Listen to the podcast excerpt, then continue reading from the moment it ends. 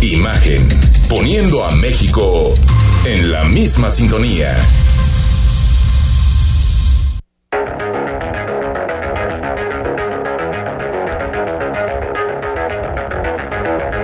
Escuchas imagen.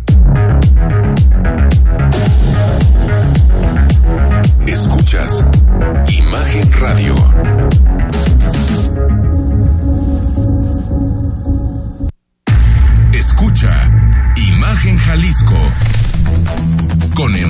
De 8 a 9 de la noche, 93.9 FM. Imagenguadalajara.mx. Imagen. Más fuertes que nunca.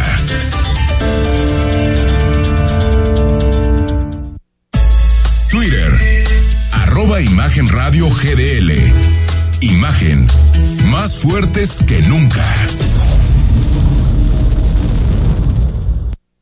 Muy buenas noches, son las 8, estamos en Imagen Jalisco, ya es lunes 25 de abril y estamos inmersos en, la, en todos los eventos que tienen que ver con la designación de Guadalajara como ciudad mundial del libro. Ahorita pasamos eh, con Rodrigo de la Rosa por el centro de Guadalajara, por el Paseo Alcalde, se está haciendo la lectura de un libro de Saramago, es ensayo sobre la ceguera, ¿no? Ensayo sobre la ceguera de eh, Saramago. Y bueno, pues Guadalajara no solo con la FIL, sino con eventos como este, se vuelve a posicionar como una referencia de los libros a nivel mundial. Alcalde Pablo Lemos, ¿cómo estás?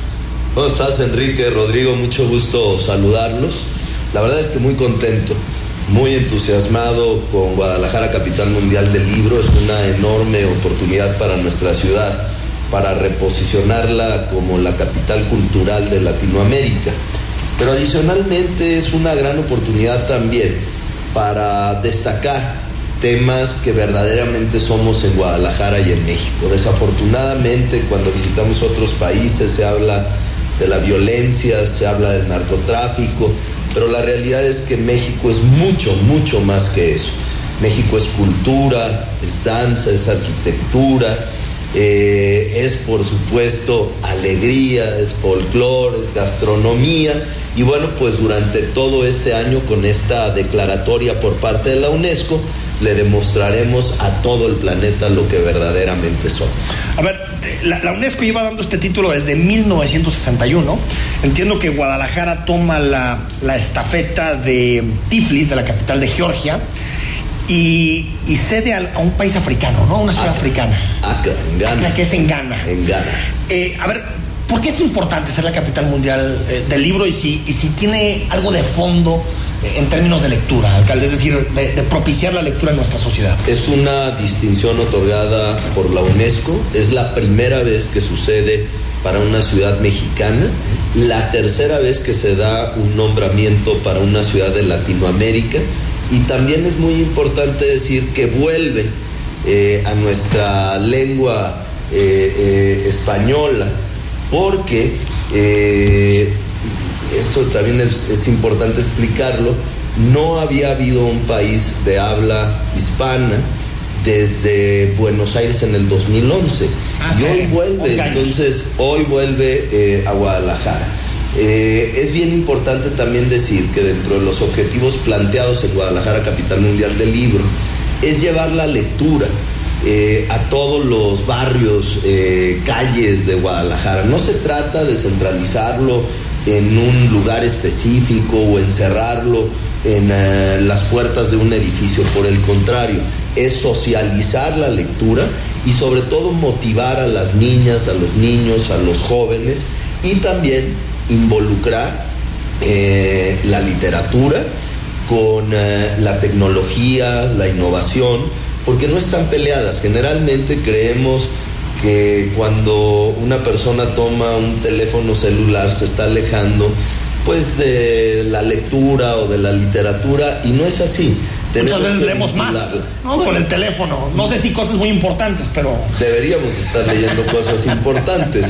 Pero miren, una de las cosas interesantes es que vamos a tener un paseo literario en todo Paseo Fray Antonio Alcalde. Como ustedes saben, son 2.8 kilómetros que mide Paseo Fray Antonio Alcalde desde la Glorieta de la Normal hasta los dos templos. Esto será un gran paseo literario, que por cierto tendrá wifi gratuito para eh, todos los lectores. ¿Y, paseo literario que es? Eh, ¿Va a haber stands con, libros? ¿Se van a vender? Editoriales independientes, locales, nacionales, internacionales, para que la gente pueda llegar eh, a comprar un libro, sentarse a leer o incluso porque también tendremos distintos buzones en el paseo literario para intercambiar libros.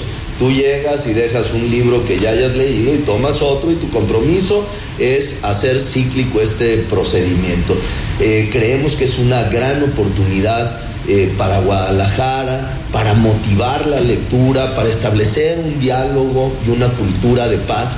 Y bueno, pues créanme que lo vamos a aprovechar porque tenemos ya en este momento alrededor de 1.300 eventos confirmados para todo, el, año? de Guadalajara, capital mundial del libro, y que seguramente van a crecer de una forma muy importante. En Guadalajara, capital mundial del libro, están participando muchas organizaciones, muchas asociaciones civiles, por supuesto universidades, esto se construyó de la mano de la Universidad de Guadalajara y de la Feria Internacional del Libro desde un principio, pero tenemos también el aporte del ITESO, del TEC de Monterrey, de la Universidad Panamericana, tenemos la colaboración de la Cámara de Comercio, de la Fundación Alcalde, eh, y bueno, pues muchas personas, sobre todo literatos, escritores, que están participando en nuestro consejo y son ellas y ellos quienes deciden cuáles son las actividades que se celebran en Guadalajara, capital mundial del libro. En, este caso, alcalde, ¿se tiene claro cuántos libros llegan a leer los tapatíos al año? En este, en ese aspecto, ¿creen que la estadística tal vez pueda ir a la alza? Porque siempre se habla, ¿no? De que el mexicano lee tres, cuatro libros al año, si ya le fue muy bien. Menos que eso. Menos que eso. Pues, ¿De, qué forma se estadística que está sobre los tres libros que ha tenido, sí, que ha tenido un incremento pero por supuesto que lo que estamos motivando, incentivando es incrementar eh, la lectura en distintas formas. Como ya lo mencionaba Enrique, bueno, pues hoy estamos haciendo una lectura pública, cosa que tradicionalmente sucedía solo en la Rambla Cataluña y ahora lo traemos al centro histórico entre la presidencia municipal y la rotonda eh, de las y los jaliscienses ilustres se está leyendo una obra del eh, escritor portugués José Saramago. Y bueno, pues eh, vamos a tener una gran cantidad de motivos. Ustedes ya pueden apreciar un cambio muy importante en el centro histórico, de exposiciones, de actividades literarias, pero todo basado en la cultura, absolutamente todo basado en la cultura. Y esto es reposicionar a nuestra ciudad a nivel global con un tema muy importante un tema que verdaderamente nos enorgullece porque en México, Guadalajara es tierra de grandes artistas. Jalisco lo es, de grandes escritores, de grandes músicos, de grandes bailarines. Y bueno, pues lo que vamos a hacer es que el mundo conozca las bondades de Guadalajara, de Jalisco y de México. Es cierto, para los que nos gusta venir al centro alcalde, está cambiando el centro de Guadalajara. Yo creo que lleva un año, año y medio cambiando el centro de Guadalajara. ¿Qué, hace falta, por ejemplo, alcalde, para que la gente vuelva a vivir en el centro? ¿Estamos lejos de eso? Es decir, porque creo que de, de día está clarísimo, tanto en el trabajo como en la recreación, los fines de semana, el centro se llena de ciclistas, de gente que viene a pasear pero de pronto en las noches, si uno pasa a las diez y media, once de la noche, el centro, quitando las primeras cuadras, se vuelve pues, casi una cueva de lobo. La parte más importante de la reactivación del centro histórico es el repoblamiento, un repoblamiento ordenado. Nosotros hemos dictaminado cuatro polígonos de desarrollo vertical dentro del centro histórico evidentemente protegiendo los inmuebles históricos de nuestra ciudad. Es decir, no vamos a ver nunca la construcción de una torre de departamentos cerca de la catedral o tapando la vista del Teatro de Gollado del Instituto Cultural Cabañas, pero hemos elegido polígonos de desarrollo, eh, sobre todo de desarrollo vertical, que no interfieran con la belleza del centro histórico. Estos polígonos son la zona de la normal, es decir, eh, toda la zona muy cercana al alcalde Barranquitas, La segunda, el segundo polígono es el Parque Morelos, que ya está teniendo, hoy hay en construcción dentro de la glorieta de la normal alrededor de 450 departamentos, ya en proceso, es decir, yo espero que en alrededor de un año puedan estar inaugurados. En el Parque Morelos tenemos la construcción alrededor de 650 unidades de departamentos, de vivienda, con un entorno hermoso, porque además el entorno de la glorieta de la normal, con la vista a la propia glorieta, al nuevo Parque Chopin que hicimos en la zona, al CUSH, refiriéndome al Parque Morelos, con la vista a este grandioso espacio eh, público, a la calzada Independencia, con transporte público, porque tiene línea 3. También, ¿no? El Acuario Michín. Claro, el Acuario Michín. Tienes línea 3, tienes macrobús en el caso eh, allá del Parque Ciclovías también para mover. Ciclovías. El, el tercer caso es después de los dos templos hasta Niños Héroes. Eh, ese es el Por el tercer Teatro pol- Diana. Por el Teatro Diana, exactamente. Donde hay una agencia automotriz, si no me equivoco, es Chrysler. Sí. Toda esa zona hasta la calzada Independencia es el tercer polígono. Y el cuarto de ellos es la zona del Parque Agua Azul todos los entornos del Parque Agua Azul, no solamente en sus laterales, porque generalmente pensamos en la calle Palmas y demás, pero se trata también de llevarla del otro lado de Avenida 16 eh, de septiembre. Es decir, otra vez volviendo a los casos automotrices, tristemente, o para quienes somos dragones muy cerca de una de las sucursales de eh, los tacos de, eh, de La Paz, de Ah, los tacos de pescados. toda esta zona donde hay una agencia Chevrolet, que hay muchas bodegas eh, abandonadas, ¿no? La zona de calzada del campesino, todo Sí, esto, sí. Que toda esta zona. que está abandonado lo de calzada de campesino. No, no es un mensaje político. no, tiene ningún Ah, mensaje ya, ya, político, ya. pero toda esta zona creemos que tiene un potencial muy importante para poder eh, tener un crecimiento vertical. Son viviendas que empiezan desde 35 metros eh, hasta aproximadamente estudio, el mercado, el- es un estudio, eh, hasta aproximadamente 150 metros. Y no confundamos con la vivienda huevito, porque hay diferencias muy marcadas en ello. Como tú bien lo mencionabas, Enrique, esta vivienda tiene 35 metros cuadrados y solamente vive una persona, máximo Más dos. una.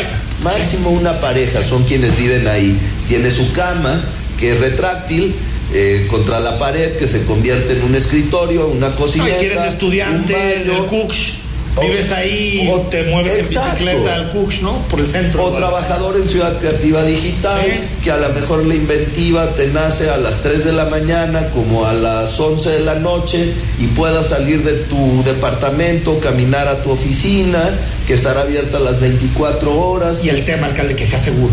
claro, Yo creo que esa es la base para recobrar el centro. ¿no? Que la gente seguro sienta y seguro. limpio. Eh, la estadística que tenemos es de una reducción muy importante en los delitos en el centro histórico, principalmente en el robo a persona. Todavía no llegamos a la meta que estamos buscando, pero tiene razón. Creo que la política de servicios públicos municipales, que es limpieza en todo momento, y la seguridad son fundamentales. Estamos trabajando también un programa de apoyo a personas en situación de calle, que es una problemática Hay más muy gente en importante situación de el calle. centro. Perdón. Yo noto como que hay más gente en situación de calle. No sé si claro. esos datos lo tiene la administración por- municipal. por no sé si por la pandemia, Sí. por la crisis, Claro, la inflación, claro, por... Eh, las personas en situación de calle en Guadalajara aumentaron más de un 30% después de la pandemia. Y muchas veces lo ligamos a un tema de adicciones. Eh, y no es así. Hay muchas personas que están viviendo en situación de calle por su problemática económica, perdieron el empleo, no tienen dinero para pagar eh, una renta y bueno, pues finalmente, y estos son, son casos muy tristes, están viviendo con sus familias, con niñas y con niños en la calle. Dedicamos para este año alrededor de 8 millones y medio de pesos para la atención de personas en situación de calle. Esto es no exclusivamente en la parte municipal. Perdón. No quieren ir al albergue. Fíjate, a ver, hay, hay de todo. Cuando me refiero de estas familias que perdieron su Sí. trabajo, evidentemente ellos sí quieren ir a albergues, lo que buscan es una oportunidad de trabajo, los ligamos con la bolsa de trabajo del municipio. Son recuperables, que- digamos. ¿no? Totalmente. Son recuperables. Hay otros casos que debo de ser muy realista, no lo son.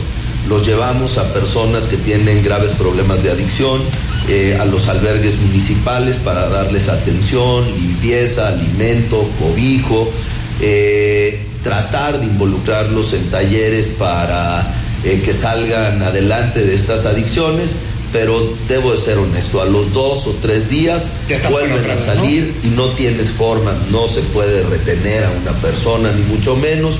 Ellos tienen la libertad de salir en el momento que quieran y sí es una problemática muy importante. Nosotros tenemos calculado que en el municipio de Guadalajara tenemos alrededor de 1.300 personas viviendo en situación de calle, de los cuales 800 estaban, estaban en el centro histórico. ¿Qué es lo que está sucediendo? Conforme les estamos dando eh, atención eh, y regresan al centro histórico, los llevamos nuevamente al albergue y el mismo proceso cada dos o tres días. Pues se hartan, ¿no? Y dicen, voy a ir a, ir a irme a otro lugar donde no me moleste. Y entonces el problema se está yendo a otras partes. Sí está bajando en el centro de la ciudad, pero se está yendo a otras partes. Incluso, mira, uno de los lugares donde teníamos uno de los problemas más importantes de personas en situación de calle, que es el jardín botánico. Sí. Eh, pues prácticamente está ya limpio. Pero la realidad es que se nos están moviendo, por ejemplo, a los túneles vehiculares, se nos mueven en las noches y se refugian ahí. Y es una situación muy peligrosa. En Inglaterra, Avenida Inglaterra también. En, en Avenida Inglaterra, les voy a decir dónde más. Donde se están trasladando es a la zona de Atemajac, en todo el canal de Atemajac desde la zona del mercado hasta prácticamente el pabellón, toda esta zona dentro del propio canal, ahora que no estamos en tiempo de lluvias, ahí se esconden.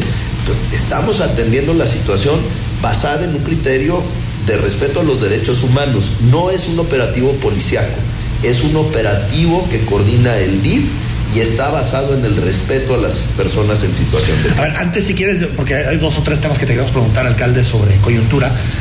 Eh, nada más antes, porque no quiero dejar cerrar el tema de los libros sin preguntarte esto. ¿Qué lees? El alcalde de Pablo ¿qué lee? ¿Qué tipo de cosas le gusta leer? Dependiendo la etapa de mi vida. Ahorita puros oficios. He, leído de todo. ¿eh? Ahorita puros oficios. Puras sesiones de cabildo, pues. No, bueno, leo, evidentemente leo mucha prensa. Eh, no soy de los políticos que dicen, yo ya no leo a nadie, ya no veo periódicos. No, a mí sí me gusta leer periódicos todos los días, pero pues he leído de todo, desde niño a Santa Exuperi con El Principito. Creo que el libro que más me marcó en mi juventud eh, fue Metamorfosis de Kafka, sobre todo por la, pues, yo describiría la, pues la transformación de un ser humano, ¿no? Que influye en que mientras es útil, pues su familia lo quiere y lo sigue. Y en el momento en que viene esta conversión hacia una especie de escarabajo, a Samsa lo, pues prácticamente lo, lo hacen a un lado y lo desprecian. Eh, como ustedes saben, me gusta mucho la economía. La gran brecha de Stiglitz es eh, uno de mis libros favoritos. Eh, porque habla de la lucha contra la desigualdad con políticas económicas inteligentes. Eh, otro de los libros que me ha gustado mucho, eh, lo leí cuando, cuando nacieron mis hijos y fue para poderlos educar en una filosofía distinta, fue Inteligencia Emocional de Goleman. Sobre todo para enseñar a nuestros hijos y te enseñas tú mismo. Porque Goleman basa su estudio en que las personas que tienen éxito no son aquellas que forzosamente tienen el 10 en la escuela o que tienen más dinero, sino son aquellos que tienen la mayor capacidad de relacionarse con los demás. Cuando entré como alcalde, el libro que más eh, me marcó fue El Triunfo de las Ciudades. Ah, Creo que es un libro extraordinario eh, de Glisser eh, que marca cuáles son las políticas públicas que han servido a las ciudades para salir adelante y aquellas que han fracasado y pues eh, ejemplos como San José, como Bangalore, como Nueva York en su reconversión después de los atentados del World Trade Center. Pues la verdad es un gran libro también que lo... Hay ciudades que se han transformado ahorita, por ejemplo, el caso de Austin. Es extraordinario. ¿eh? Sí, sí, con Elon Musk, con lo que había hecho... Es el nuevo pues, gran espacio de tecnología, innovación. Innovación, tecnología, atractivos Eh, la verdad, Austin es una ciudad que hay que aprender mucho. Rodrigo, dispara. Nada más retomando de, de volar lo que hablábamos del centro alcalde y hablaba de las personas en situación de calle, también me toca ver muchos muchos niños cantando, pidiendo la, la, limosna. ¿Qué se puede hacer con esos niños en concreto? ¿Se tienen identificados que tal vez sean hijos de personas en la misma situación de calle dentro del centro? Quizás está explotados. ¿De qué forma puede actuar, supongo, el DIF municipal en esos casos? Fíjate, Rodrigo, que sí es una problemática importante. Los eh, hemos visto, yo camino mucho en el centro histórico. Eh, la situación, la verdad, de, la movilidad es muy compleja, sobre todo en automóvil. E intento que todos mis traslados cercanos sean caminando. Y ahí me doy cuenta de repente de una niña o un niño que está pidiendo eh, limosna fuera de catedral, en la zona del Cabañas es un asunto muy recurrente, en la zona de la antigua central camionera también. Y bueno, lo que hacemos inmediatamente es que acude el DIF para darles el apoyo. Te puedo decir que prácticamente en el 95% de las ocasiones aparece el papá, la mamá, la abuelita que están pues digamos, supervisando y lo que tratan de generar es que pues la gente que va pasando eh, sea subsidiaria con un niño porque muy probablemente no lo son con ellos. Entonces cuando llegamos inmediatamente lo retiran y se mueven. Cuando en los casos que no están los tutores y las niñas y los niños están solos, los trasladamos a Ciudad Niñez, que es una eh, instalación eh, administrada por el gobierno del estado, por el DIF estatal, y bueno, pues ahí se les da una atención integral. Nosotros eh, tenemos eh, también instalaciones para atender a niños abandonados o niños violentados, allá en Miravalle. He estado ya en distintas ocasiones, es más, estuve la semana antepasada visitando a niñas y niños y, de verdad tiene su parte bonita, inspiradora, porque cuando platicas con las niñas y los niños, este, te das cuenta lo que necesitan es una oportunidad. Y miren, eh, acudimos hace, les decía, hace 10 días aproximadamente a, Villas Miravalle para entregar dos salones de cómputo que nos donó una empresa transnacional, HP. Y mi pregunta fue, oigan, ¿y quién va a dar la capacitación? ¿No? A las niñas y a los niños. Y entonces me dijeron, la fundación fulanita de tal. Y se me acercó, se presentó el director de la fundación. Y entonces me dijo, es que para mí es un honor hoy regresarle a este lugar lo que tanto me dio. digo, ¿por qué? Me dijo, es que yo crecí aquí. Ah, mira. Yo estuve aquí nueve años. Me dijo, yo estuve aquí nueve años y hoy estoy regresando para poderle entregar algo a este gran lugar que me formó. Creo que estas son las experiencias positivas y bueno, pues hay que trabajar siempre para tener una sociedad de respeto a los derechos humanos, pero sobre todo más solo. Bueno, nos quedan tres, cuatro minutos antes de que David nos diga corte, se acabó, se acabó la entrevista, el alcalde tiene agenda. A ver, el 22 de abril, alcalde, exigiste responsabilidades a Pemex. ¿Exactamente qué estabas pensando? ¿Dinero? ¿Que pida disculpas públicas? Las dos. ¿Qué? Las dos. Que acepte su responsabilidad histórica. Yo creo que todos sabemos, todas y todos quienes vivimos en Guadalajara, sabemos que Pemex tuvo una eh, responsabilidad principal en las explosiones del 22 de abril y en 30 años nunca lo han reconocido.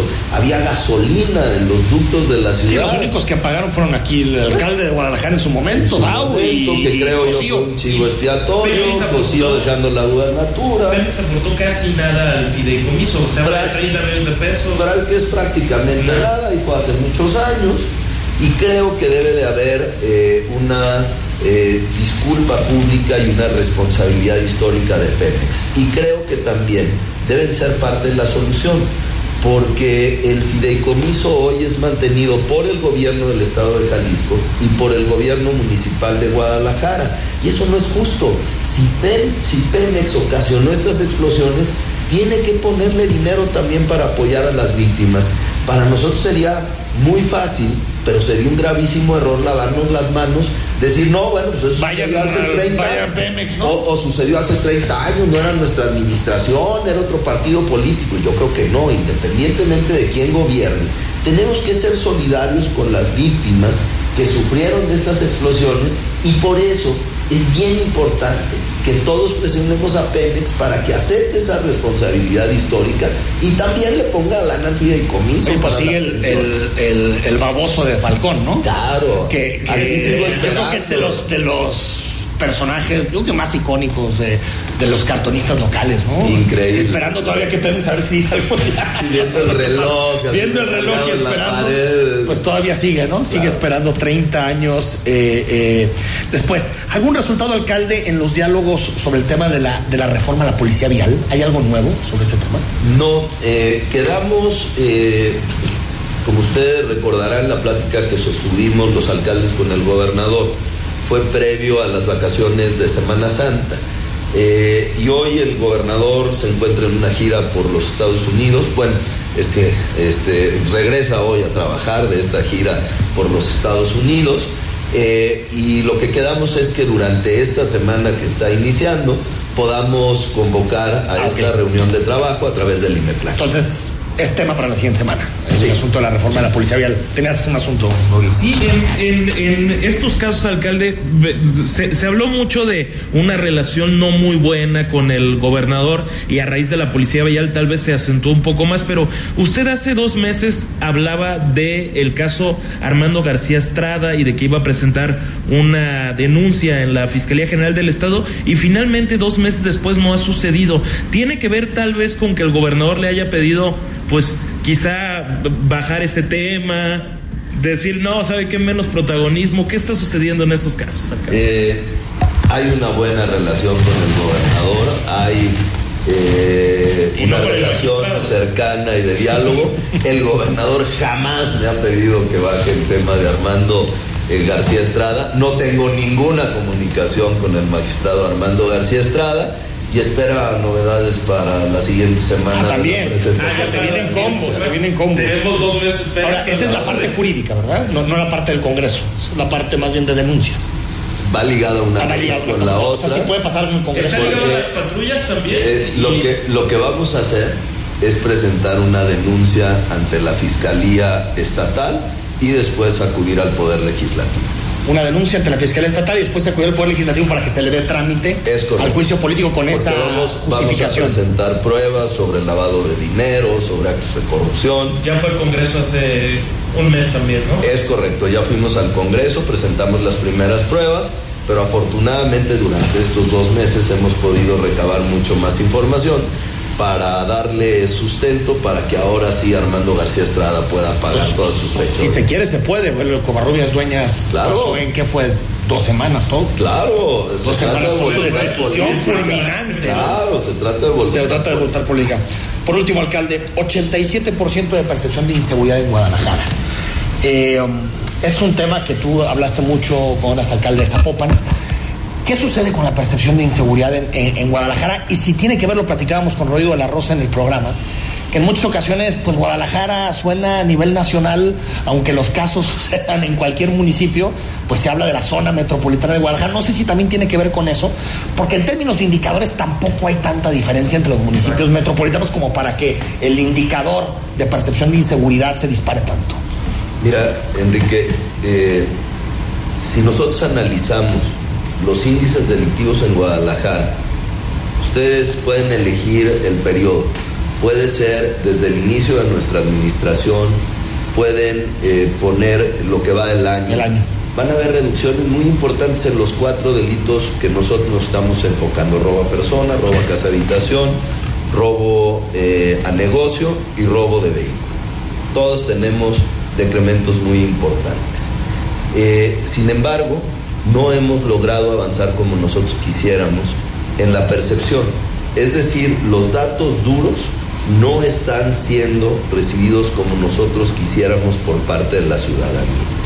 Estamos seguros que el tema de patrullas conforme vayan llegando, que la gente las empiece a ver, nuevecitas no, seguridad, en la calle, pero también una política de acercamiento con la ciudadanía.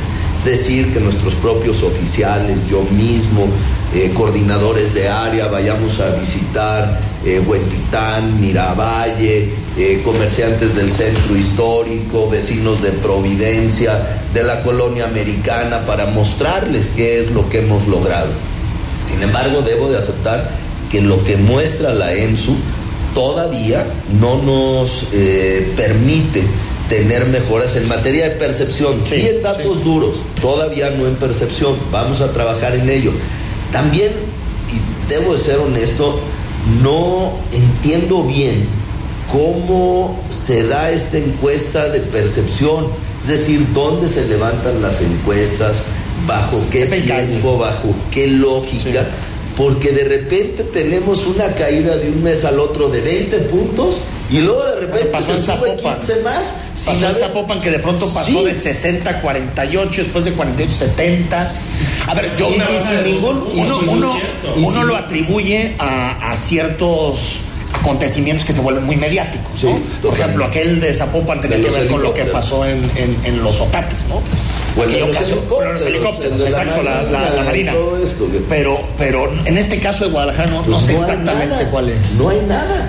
Y probablemente, y es algo que nosotros discutíamos también eh, con el comisario hace algunos días, tenga que ver con esto que mencionas, porque cuando hay un delito en la zona metropolitana de Guadalajara, por ejemplo, cuando se descubre una fosa en otro municipio, el que sea, se dice Guadalajara. El que sea, se dice que es Guadalajara. Es que yo creo que ese es el fondo. Pega sí, nosotros, claro, ¿no? fondo. O sea, claro que nos está pegando. Es, yo creo que es el fondo del asunto. Que el, si uno, por ejemplo, escucha, no sé, pasó tal cosa en Monterrey con el caso de Devani, sí. pues uno piensa en Monterrey, no piensa en Escobedo. No, en Escobedo, no claro, piensa en Escobedo, claro, piensas claro. en la ciudad en de Monterrey, que, eso es, lo que es algo que le sucede siempre a la capital, ¿no? Que siempre sucede a Guadalajara. Alcalde, pues suerte en estos días y que, y que se lea mucho, que eso es lo importante. Sí, eh, permítanme cerrar, eh, Enrique Rodrigo, con un mensaje. A mí me gustaría hacer una invitación a toda la ciudadanía. Vamos a tener muchos talleres literarios, les decía, muy dedicados a las niñas y a los niños para incentivarlos en la lectura. Sin embargo, es muy importante que todos asumamos el papel que nos corresponde en Guadalajara, capital mundial del libro, porque no es un evento de gobierno, es un evento de la ciudad, es un, es un evento de nuestra sociedad y todos debemos impulsarlo, porque de verdad es una gran oportunidad para reposicionar a nuestra ciudad a nivel global, de tener eh, una filosofía que nos ha distinguido durante décadas, de impulsar la cultura, la lectura. Tenemos la segunda feria más importante del libro de todo el mundo y la primera de habla hispana. Tenemos que sentirnos orgullosos de lo que tenemos y de lo que somos. Hago una invitación a participar, a que las escuelas se acerquen con nosotros, las universidades, las asociaciones civiles y todas las, las y los lectores para que sean partícipes de Guadalajara, capital mundial. Alcalde, buena suerte. Gracias. Gracias a ustedes. Gracias. Al corte hablamos sobre la pandemia. Seguimos en imagen. El análisis político. A la voz de Enrique Tucent. En Imagen Jalisco. Regresamos. Yo creo que todas pensamos en el futuro todos los días. Pensamos que el futuro puede ser mejor, aunque el presente se vea tan difícil. Porque sabemos que no debemos resignarnos cuando tenemos la posibilidad de sembrar un futuro distinto. Lo importante es no dejar que la desilusión y el miedo nos haga creer que no podemos cambiar todo lo que hoy no está bien. Somos Futuro, una nueva fuerza política para las personas que no se rinden. Volvo S60, Own the Future. Estrena desde 789,900 pesos al pagar de contado o a 12 meses sin intereses con 3 años de mantenimiento incluido. Inspiración, lujo y potencia inigualables. Descubre más en volvocars.com diagonal MX. ¿Buscas asesoría personalizada para un crédito hipotecario? En SOC lo obtienes sin ningún costo. Ingresa a socasesores.com y encuentra la oficina más cercana a ti. Antes de comprar una casa, piensa en SOC. La información puede llegar dividida en tracks. Contar historias que generan distintas atmósferas y forman parte de un momento de nuestra vida. Te presentamos el disco de la semana con Mariana H. Todos los domingos a las 16 horas. Imagen Radio. Tan grande como la información. Poniendo a México en la misma sintonía. El espacio de radiodifusión en México es propiedad de toda la población. La radio y la televisión difunden contenidos y, por ley, deben respetar los derechos de las audiencias, que son derechos humanos. Pluralidad, igualdad, diversidad ideológica, no discriminación, derecho a la información, libertad de expresión y otros más. Conoce tus derechos como audiencia y hazlos valer. CNDH y AMDA. Domingo por la noche y no supiste nada del mundo del deporte. No te preocupes. Sintoniza de 8 a 10 de la noche. Imagen Deportiva. Por Imagen Radio. Poniendo a México en la misma sintonía.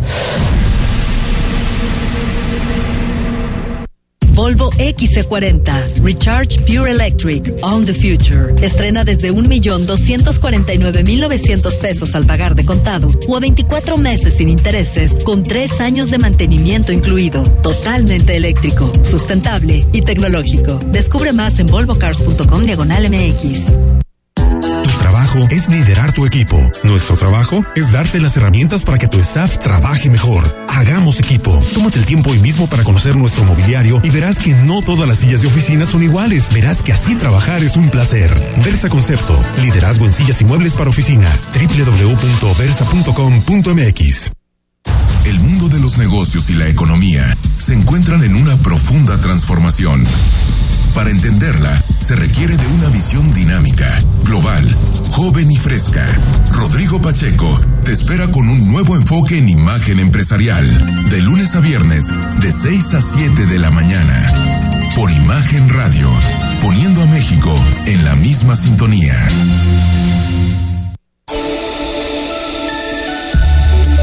Escuchas Imagen Radio.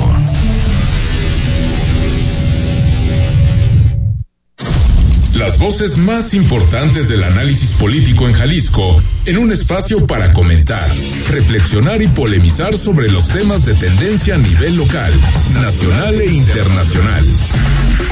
Imagen, más fuerte que nunca. Estás escuchando Imagen Jalisco con Enrique Tucen.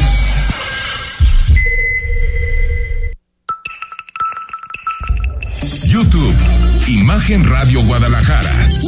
Imagen, más fuertes que nunca.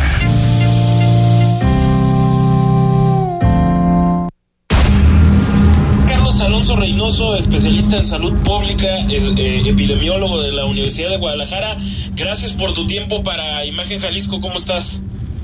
¿Qué tal? Eh, pues un gusto poder estar aquí con ustedes. Este, estamos al orden. A ver, doctor, me gustaría empezar con hacer como un balance de lo que ha sido la vacunación, no solo a nivel Jalisco, sino a nivel federal. Tengo la impresión de que el gobierno federal quizá con algunos con algunos errores de comunicación al principio, pero me parece que en general termina por cumplir el, la obligación que tenía de vacunar al, a la población mexicana y creo que la población mexicana respondió bien. ¿Qué opinión tienes al respecto? Pues mira, en México se encuentra por arriba del promedio mundial, en concierne a, las personas vacunadas. Al mes de, abril, México tiene este, más del 66% de la población vacunada. Ojo, de la población en general, o sea, no considera aquí nada más a la población que es susceptible de vacunarse, sino a la población en general. Por eso ese porcentaje es un poco menor que lo que este, reportan las autoridades, porque ellos solo contemplan a aquellos que son susceptibles de vacunarse. Y de estos,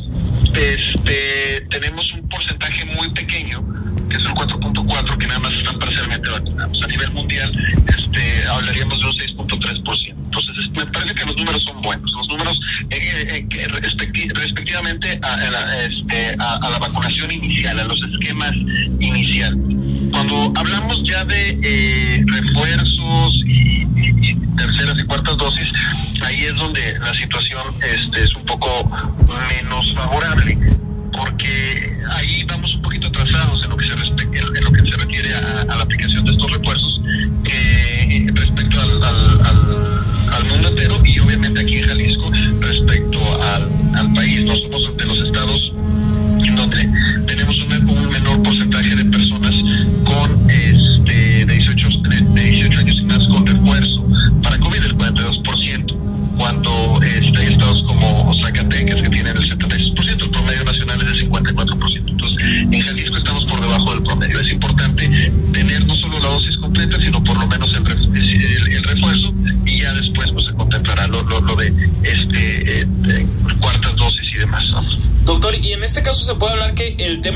refuerzo hay una, digamos, cierta responsabilidad gubernamental, porque también puede depender mucho de la gente, ¿no? Que ya pudo haber tenido la posibilidad y dice, no, ¿sabes qué?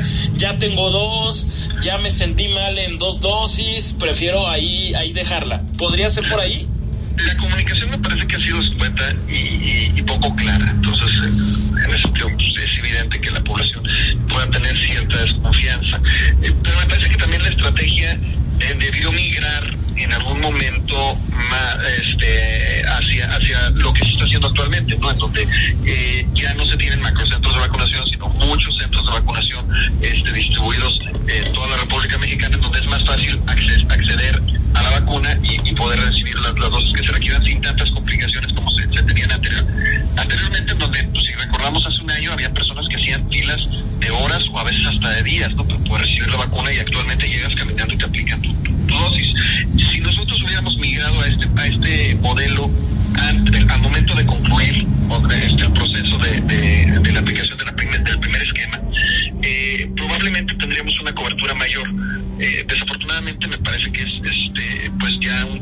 apresurado y, poco este, planeado lo que se está haciendo actualmente para poder tratar de completar esquemas y poder tratar de, aplicar terceras y cuartas dosis, pero este, esperemos que, que, esto no termine el 30 de abril, sino que se sigan aplicando vacunas este, pues, a lo largo de, muchos meses más pues, para poder cubrir a la mayor cantidad de gente posible. En, en, este caso, preguntarte también de lo que ha sido la, la, vacunación a menores de edad, porque checando la prensa estadounidense, sobre todo, me parece que en noviembre, a principios de noviembre del año pasado, empezaban a reportar los primeros casos de vacunación a niños de 5 años en, en adelante, y eso es algo que parecía que en un momento el gobierno federal se, se negaba a hacerlo. ¿Ves algún argumento sólido para que esto no se haya hecho en el país? ¿Crees que se está en el, en el camino de reivindicar eso y finalmente empezarlos a vacunar? ¿O por qué, por qué se enfrentó tanta resistencia? Mira, desde el punto de vista de salud, yo como, como, como, epidemiólogo no encuentro ningún argumento que, que sustente la, la, la, carencia de la aplicación de la vacuna en menores de de, este, de 11 años. estamos hablando particularmente del grupo de 5 a 11 años, que son todavía los que no han sido contemplados. ¿no? Este, toda la evidencia científica que hay a la fecha sustenta la seguridad y la eficacia de la vacuna, específicamente la vacuna de mRNA de Pfizer, para este grupo de edad. Entonces, eh, creo que no debería haber mayor discusión ni mayor debate. Y sencillamente eh, me parece que es una cuestión burocrática y administrativa, ¿no? Que, es una este, situación de, adquirir o no adquirir la vacuna, del costo o no de, la vacuna. Cuando se hacen este, discusiones sobre si se debe de utilizar o se están contemplando qué vacuna es la que van a utilizar, pues me parece que son, son discusiones estériles, porque la evidencia y la, eh, y la argumentación científica, ahí está. La vacuna que en este momento es la más adecuada para este grupo de edad, ya está en el mercado y está disponible y está comprobada, que es la vacuna de Pfizer. Las otras vacunas que proponen todavía no cuentan con estudios concluyentes sobre su seguridad y sobre su eficacia en grupos de menores de edad. Ese a mí me parece que es un problema. Entonces, este, yo creo que se centra más en una situación de, de, de, como te digo, administrativa y burocrática más que de salud. Y entonces, en ese caso, me, me parece, salvo que me corrijas, que habían hablado del uso de una vacuna cubana que seguramente hasta por temas geopolíticos tendría muchos problemas para ser aceptado. ¿Sí es así? Eh, mira, eh, la vacuna Tala es una vacuna que, que, está hecha por una, con una subunidad de, de, proteína de, del COVID. Es una vacuna que ya tiene resultados de la fase 3 este, publicados en, la revista este, Lancet. Entonces ya, ya tiene este, demostrado de manera, de manera científica que pues tiene una eficacia del 92% frente a la enfermedad sintomática, 100% contra prevención de, de, de, y 90% contra enfermedad grave. Eso me parece que son números muy, muy buenos, pero los estudios de fase 3 de, de, esta, de, esta, de esta vacuna son en mayores de 18 años. Entonces, yo no tengo ningún inconveniente en que esta vacuna se aplique en la población en general. Me parece que es una vacuna, de acuerdo a los resultados que hay publicados y revisados ya por la comunidad científica, bastante buena. Pero no hay estudios que sustenten su aplicación en menores de 18 años. Entonces, el contemplarla dentro de las alternativas me parece en este momento que no es lo adecuado porque tendríamos que esperar a que haya resultados de, estudios este, de fase 3 en personas menores de 18, cosa que va a tomar mucho más tiempo. Y, y en este momento tenemos eh, vacunas disponibles que ya tienen resultados concluyentes. Entonces, pues eh, esa discusión, pues digo, me parece una cuestión bastante, bastante absurda y sin sentido. Claro, pero y en ese una problemática que también se puede asomar en ese caso es que para si alguien busca hacer un viaje a nivel internacional muy seguramente están pidiendo el certificado de vacunación en casi todos lados y, entonces sucede que si tienes una vacuna que no la acepta la Organización Mundial de la Salud pues simple y llanamente para el para para el mundo no estás vacunado. Sí, sí, es una cuestión de, como dices, pues, geopolítica, pero que creo en, en, específicamente lo que se refiere a la vacuna mala, no, no debe de, de, de, de, tardar pues en ser autorizada o aprobada, porque la OMS no autoriza, la, la OMS lo que hace es recomienda, de acuerdo okay. a, a, los resultados científicos, la OMS no puede dar ninguna indicación a ningún país, simplemente dice nosotros recomendamos de acuerdo a la evidencia que estas son las vacunas que pueden y deben aplicarse a la población, entonces este, la OMS no creo que, te, que tarde mucho en reconocer a esta vacuna porque pues, sus resultados ya están publicados, están publicados en una revista norteamericana que es la revista Lancet. Entonces, este, con fecha del 10 de abril, yo creo que es cuestión de tiempo para que pueda ser este, reconocida por la Organización Mundial de la Salud y por ende ser este, aprobada como, este, como vacuna eh, útil pues para poderse este, utilizar y poder viajar. Y en ese caso, para hacer la, la precisión, doctor, de, de qué estamos hablando, de qué, qué es lo que toma en cuenta la Organización Mundial de la, de, de, la Salud para recomendar la vacunación, porque recuerdo que hace unos meses muy insistentemente el presidente López Obrador hablaba de que, de que la OMS tenía que toma, empezar a tomar en cuenta vacunas como Cancino o la propia rusa Sputnik. En general, ¿cuál sería el, el actuar de la OMS en estos casos? La OMS busca que haya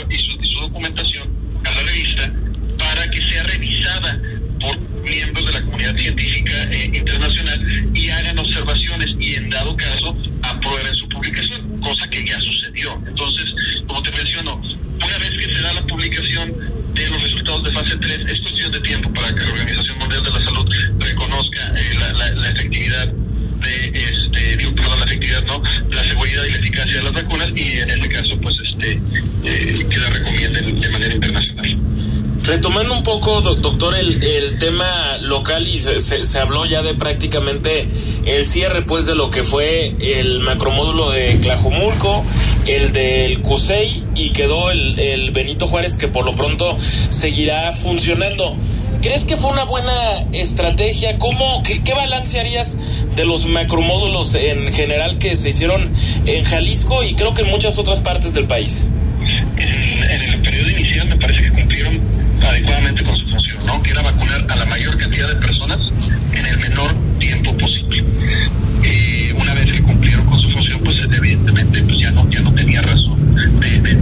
Entonces creo que la estrategia este, fue correcta, me parece que, este, la logística era lo, lo, que permitía, ¿no? La, estructura del, sector salud y de las instituciones era lo que permitía.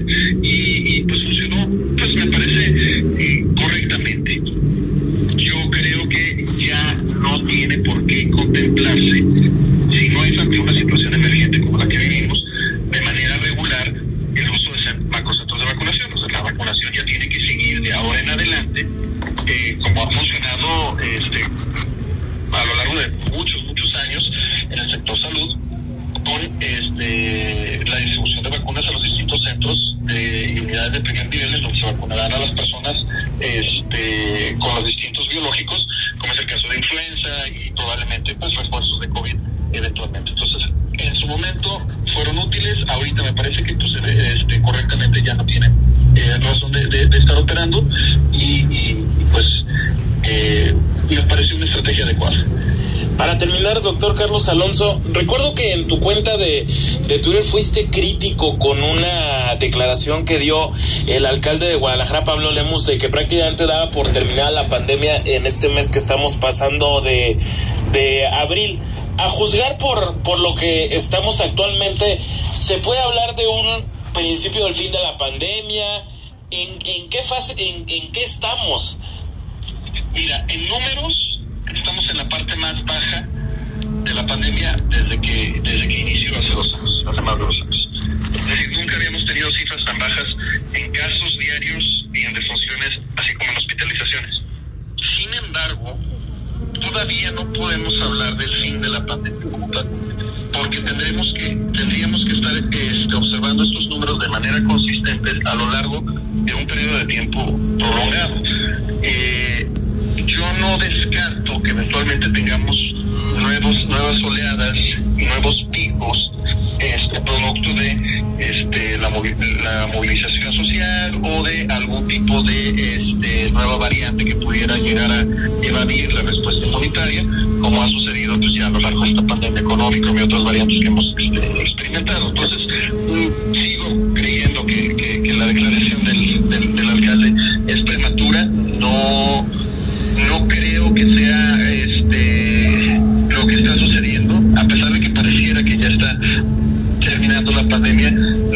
todavía podamos declararla terminada, y mucho menos cuando estamos observando lo que sucede en otros países, ¿no? donde hay incrementos en países que parecía ya tenían controlada la situación, y este incluso toda una región este, importante del mundo, que es la región asiática, particularmente China, en donde este, todavía siguen teniendo eh, un crecimiento exponencial en la cantidad de casos, lo cual evidentemente en un momento dado podría llegar a generar el surgimiento de nuevas variantes entonces volveríamos a empezar este, lo, mismo que hemos experimentado con cada una de las oleadas que hemos tenido. Entonces yo sé que suena desalentador, suena este poco poco positivo, pero eh, pues es la verdad, no la, la, realidad, lo que nos ha demostrado la evidencia científica, lo que nos ha demostrado pues, es que este es el comportamiento normal de, de esta enfermedad y que al ser un virus tan con, con, una capacidad de mutación tan tan tan grande, pues difícilmente podemos deshacernos de él, es decir, no no va a desaparecer.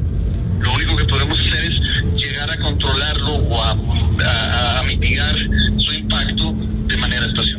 Entonces, por, por sobre todas las cosas, ahora sí que vacunación y uso de cubrebocas, sobre todo en lugares cerrados, ¿no? Exacto, ¿no? Y la ventilación de espacios cerrados, a mí me parece que esas tres estrategias son fundamentales. Perfectamente. Doctor Carlos Alonso Reynoso, epidemiólogo especialista en salud pública de la Universidad de Guadalajara, gracias por tu tiempo para imagen. Un abrazo. Abrazo, gracias. El análisis político a la voz de Enrique Tucent en Imagen Jalisco. Regresamos. Volvo S60, Own the Future. Estrena desde 789,900 pesos al pagar de contado o a 12 meses sin intereses con 3 años de mantenimiento incluido. Inspiración, lujo y potencia inigualables. Descubre más en volvocars.com diagonal MX. Soluciones especializadas para tu obra. Perdura el líder absoluto en pegapisos y adhesivos, porque lo que se une con Perdura nunca se separa. Las voces más importantes del análisis político en Jalisco, en un espacio para comentar, reflexionar y polemizar sobre los temas de tendencia a nivel local, nacional e internacional. Imagen, más fuerte que nunca.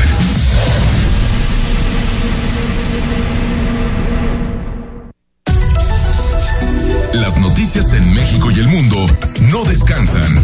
Imagen informativa con Patricia Rodríguez Calva. Domingos, 7 de la noche. Imagen Radio, tan grande como la información. Poniendo a México en la misma sintonía. El mundo cambió e Imagen Radio también. Por eso, podrás vernos en televisión. Busca Imagen Multicast, canal 3.4 de la televisión abierta y en los principales carriers de televisión de paga. Imagen Multicast, canal 3.4 de televisión digital, poniendo a México en la misma sintonía. Escucha Imagen Jalisco con Enrique Tucent. De 8 a 9 de la noche, 93.9 FM. Imagenguadalajara.mx. Imagen. Más fuertes que nunca.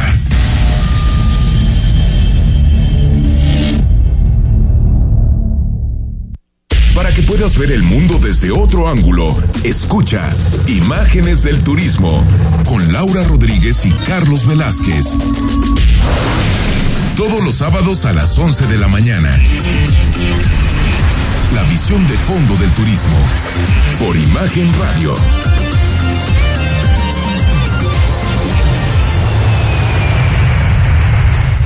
El análisis, la polémica, lo asombroso, el interés. Todo eso somos. Imagen Radio, poniendo a México en la misma sintonía.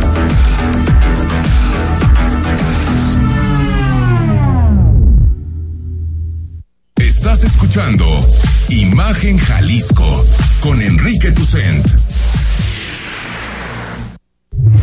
Instagram, arroba Imagen Radio GDL.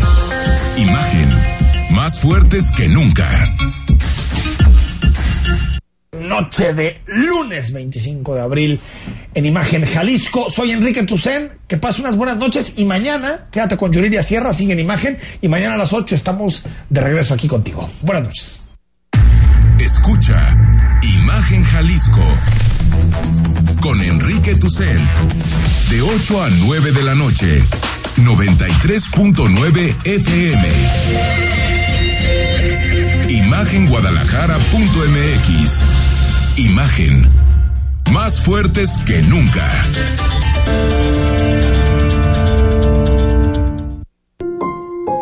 Las y los diputados ayudamos a combatir el abuso sexual de menores. Por eso agregamos al Código Penal la condena de 6 a 13 años y hasta 500 días de multa para quien cometa este delito en menores de 15 años. Seguimos trabajando para garantizar la justicia a las víctimas y el castigo a los responsables. Cámara de Diputados, Legislatura de la Paridad, la Inclusión y la Diversidad.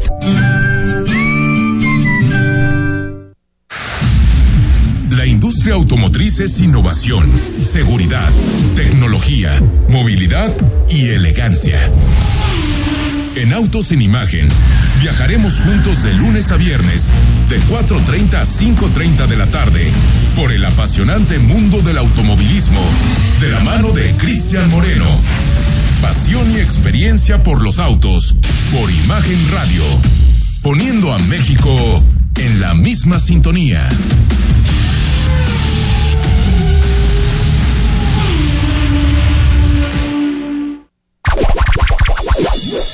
Mitos y leyendas de la música llegan a través de Imagenología.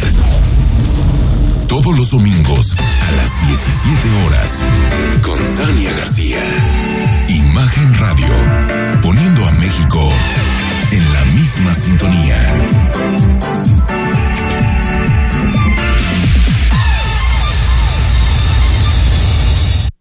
XH SC 93.9 MHz con 200.000 watts de potencia. Transmitiendo desde Avenida Rubén Darío 746 tercer piso, Colonia Lomas de Guevara, Guadalajara, Jalisco.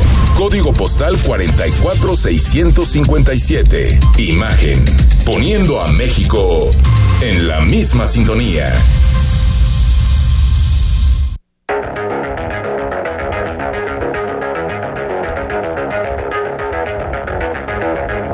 Escuchas imagen. Escuchas Imagen Radio.